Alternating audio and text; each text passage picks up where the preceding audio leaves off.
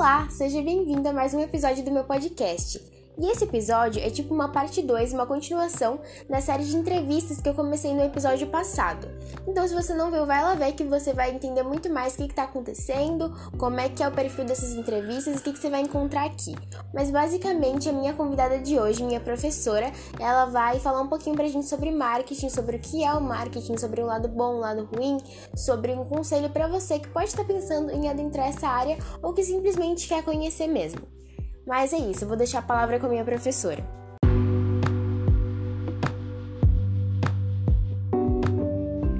Boa noite, meu nome é Silvia Poltrini, eu trabalho na ETEC Takashi Morita, na área de gestão. Eu já desenvolvi diversos cursos, diversos projetos na escola, fui a coordenadora da área de logística, trabalho na área de administração, faço expansão dos cursos, amo muito o que eu faço. Uh, já trabalhei na área de marketing. Uh, na verdade, também já trabalhei muito na área da educação. O meu primeiro emprego foram, foi aos 9 anos de idade. Eu comecei a lecionar para uma senhora. Na verdade, a minha mãe era professora e ela lecionava para a senhora. E aí, quando ela não podia lecionar, eu entrava para lecionar. Foi muito gratificante para mim quando aquela senhora de 92 anos aprendeu a ler e escrever. Então, esse foi o meu primeiro trabalho. Aí eu parti para a área de marketing. Eu fui trabalhar numa empresa chamada Christian Grey. Né? Eu fazia toda a publicidade dessa marca e vendia os produtos. Nessa época eu tinha 14 anos né? Muito jovem, era autônoma, comprava muita coisa e vendia às vezes pouco, mas assim, eu adorava aquilo, né? Aí passou o tempo, eu fui trabalhar no Hospital Sírio-Libanês e eu fui trabalhar na área realmente de publicidade. O que, que eu fazia? Eu recebia aquelas relações públicas, eu recebia todas as pessoas que iam fazer algum tratamento no hospital e eu dava um apoio para elas, né? Fazia todo o direcionamento, deixava elas mais calmas, acompanhava elas nos exames. Era um cargo assim que eles colocavam que era para uma clientela seleta se sentir mais à vontade. Tinha muitas pessoas que chegavam falando para mim: Você sabe com quem você está falando? E aí tinha todo um treinamento, né? Para nós estarmos falando: Não, mas por favor, no que posso ajudar, né? Sempre mantendo a paciência, né? A empatia e a qualidade, né? O Sírio Libanês hoje ele tem ISO, né? Ele tem gestão de qualidade total na prestação de serviços. Uh, trabalhei também na Ford, certo? E fui estagiária na Ford. Aí eu tive a oportunidade de ir para o Japão pela Ford, quando as pessoas achavam que não ia ser possível. Eu não sabia falar japonês, eu participei, né, da entrevista da Ford, fui trabalhar como estagiária e aí vi a possibilidade de ir para o Japão. Na época eu tinha 19 anos e aí eu tinha um namorado, nós resolvemos nos casar e ir, certo? Aí cheguei lá, comecei a trabalhar pela Ford na Honda, para ver como eram os mecanismos da Honda. E eu fui me desenvolvendo lá dentro da Honda. Trabalhava na parte de Kensa, que é gestão de qualidade, mas a gente trabalhava muito na área de marketing também, porque a própria gestão de qualidade, ele é um marketing do produto, né? Um produto que ele tem uma bela gestão de qualidade, ele já está fazendo o marketing dele mesmo, né? E assim, dentro de uma, de um, uma empresa, o marketing é o carro-chefe, é ele que leva a empresa para frente. Porque quando a gente fala da qualidade de um produto, muitas vezes o marketing está dentro de nós. Né? Se a gente for ver, por exemplo, o McDonald's, ele é um lanche extremamente normal, mas ele tem todo um marketing embutido. A Toyota também, ela tem todo um marketing embutido, né? Então, o marketing é assim o carro-chefe nas instituições. Na verdade, é o que movimenta o mercado, é o que movimenta a empresa. E assim, às vezes as pessoas veem o marketing como uma coisa boba, um, um plus, mas ele não é um plus, né? Ele é o mais importante dentro de uma instituição. Ele é o que ele dá retorno financeiro para a empresa. Depois que eu trabalhei na Canon, eu fui trabalhar também trabalhei na Honda, trabalhei na Canon, trabalhei numa empresa chamada Hasegawa, que era uma coligada da Honda. Trabalhei também no Bentoyá. E assim eu estive, ah, trabalhei também na Sanyo. Fiquei muitos anos no Japão, fiquei seis anos no Japão. Tive a oportunidade de conhecer diversos países, graças a Deus. Conheço vários países, mas assim, quando falam em algum país, um país que me marcou foi o Japão, porque eu morei lá há muitos anos. Adquiri muitos costumes que hoje são muito difíceis eu tirá-los de mim. Tem gente que brinca, ah, você é quase uma japonesa. Pode ser, eu peguei alguns costumes muito fortes de lá. Quando eu retornei, eu fui trabalhar numa consultoria chamada Oriente. E fora tudo isso, eu sempre gostei da área da educação. Eu comecei a trabalhar na Secretaria da Educação como professora de matemática.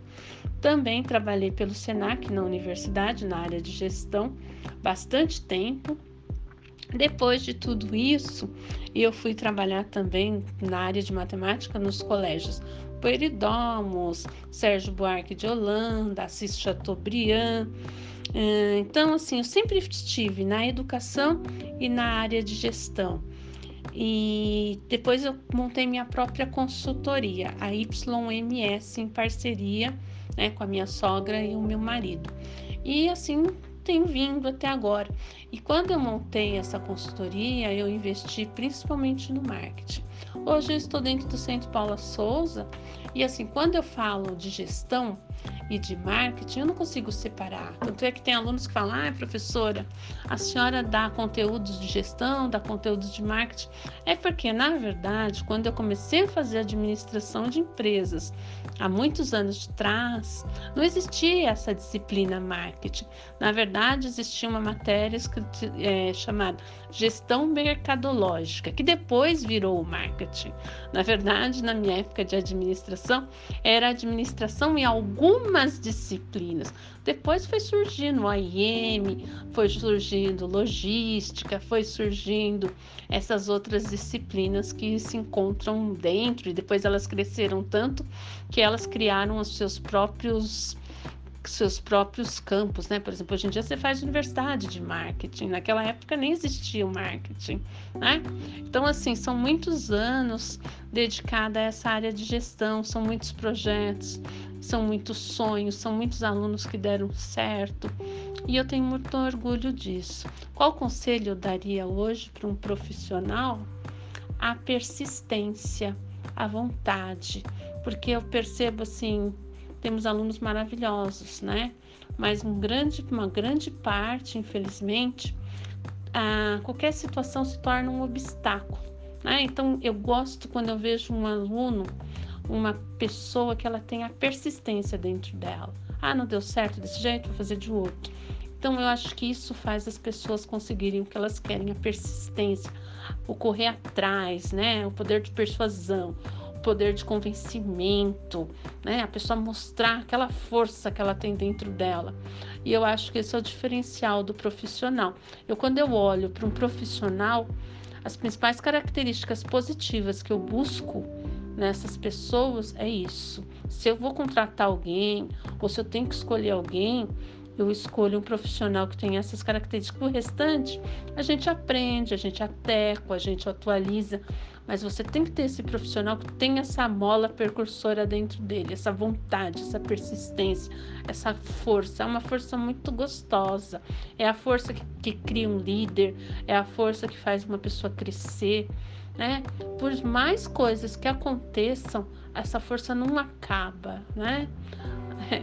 Graças a Deus, assim, eu tenho isso dentro de mim. Me aconteceram várias adversidades na vida, nem tudo foi maravilhoso, mas assim, eu sempre sinto essa vontade, essa persistência.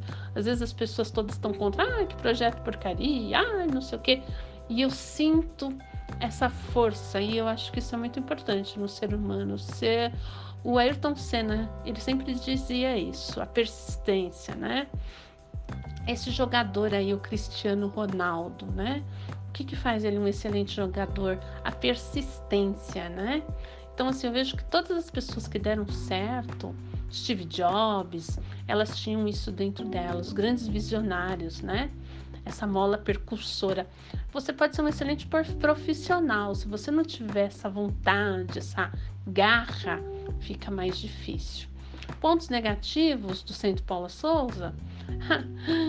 Nós nunca falamos mal das instituições que trabalhamos, né? Mas assim, quando eu cheguei, eu achava as aulas muito teóricas, né?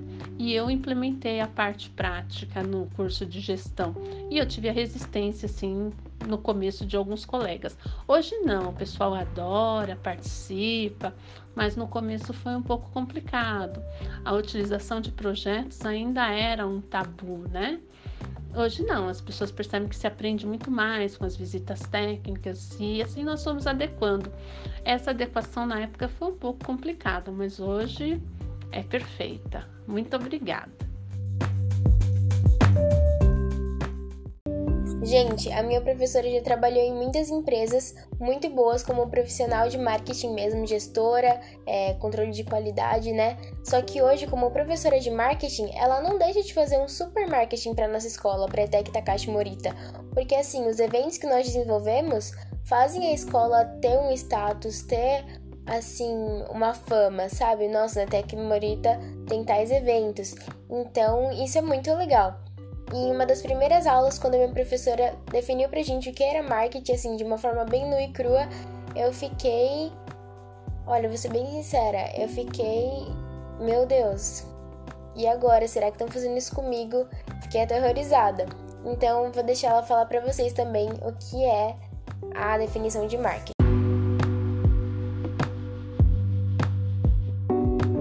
Quando nós despertamos a vontade do outro e ele percebe a nossa importância por mercado, isso é marketing, né? Porque Steve Jobs sempre falava: eu não sei se esse produto meu vai ser bom ou ruim, mas ele tem que despertar vontade e poder nas pessoas.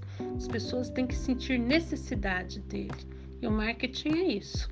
Você desenvolver uma forma das pessoas serem, sentirem necessidade daquele produto.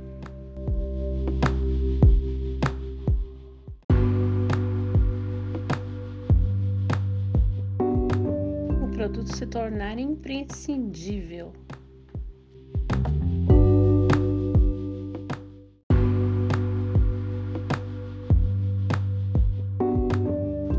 Nós construímos nosso marketing durante a vida, né? Nós somos um produto. Cada pessoa que nós olhamos, a gente tem uma ideia sobre, né? Aquele produto. É horrível falar assim, mas nós somos um produto. Quando eu olho para alguém, eu já tenho uma ideia feita sobre aquela pessoa que não deixa de ser um marketing que ela fez, que ela construiu, né? O produto é a mesma coisa. É uma construção positiva ou negativa.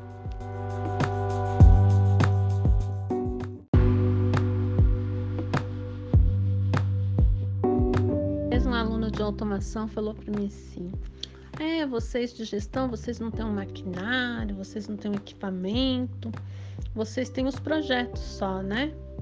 E eu respondi a ele: nós não precisamos de maquinário, nós não precisamos de equipamentos, porque nós já temos a maior maquinário que um ser humano possa ter, né?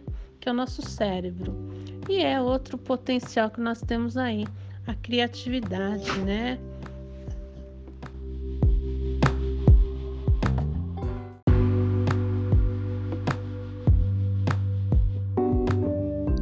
Gente, agora para finalizar, minha professora Silvia vai deixar um último conselho, um último comentário para você que está querendo adentrar essa área da administração.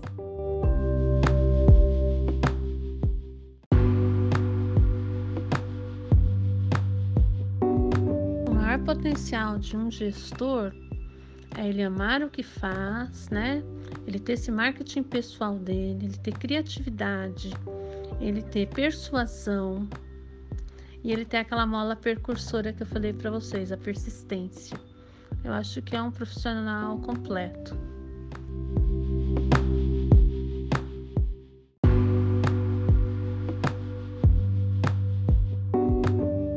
Gente, é isso. Muito obrigada por ter assistido. Muito obrigada, professora, por ter participado dessa comigo.